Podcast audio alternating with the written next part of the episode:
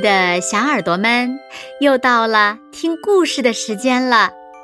你的小耳朵准备好了吗？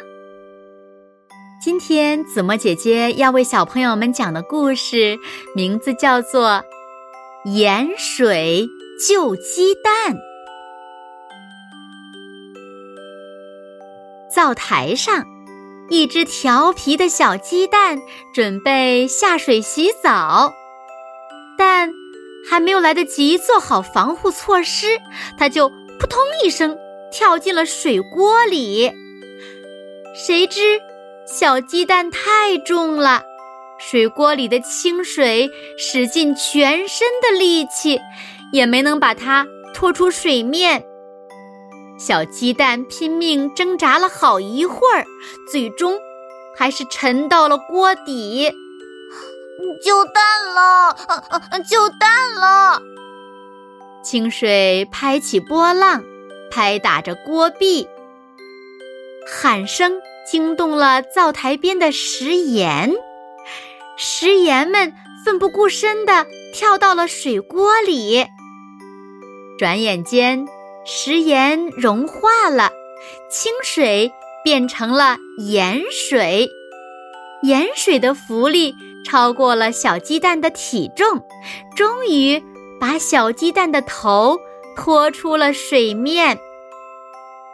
小鸡蛋心里很纳闷儿：怎么刚才自己一个劲儿的往下沉，现在又一个劲儿的往上浮呢？到底是谁救了自己呢？它从水里探出脑袋。四下望望，锅里的水清澈见底，没有谁在里面呢。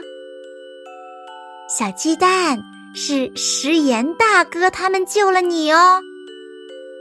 一朵小水花忍不住说道：“食盐。”小鸡蛋舔了舔嘴唇，发现锅里的水咸咸的，它拍打着水面。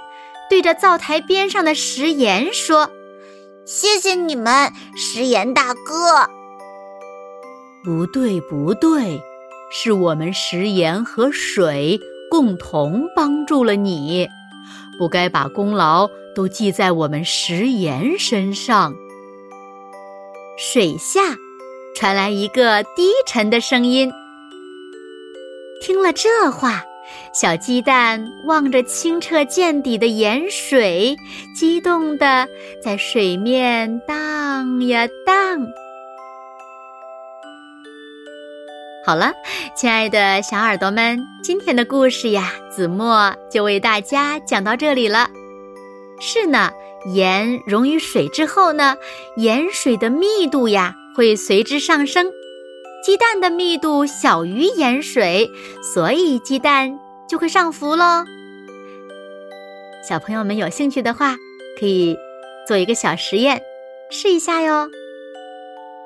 好啦，那今天就到这里吧，我们下期节目再见喽。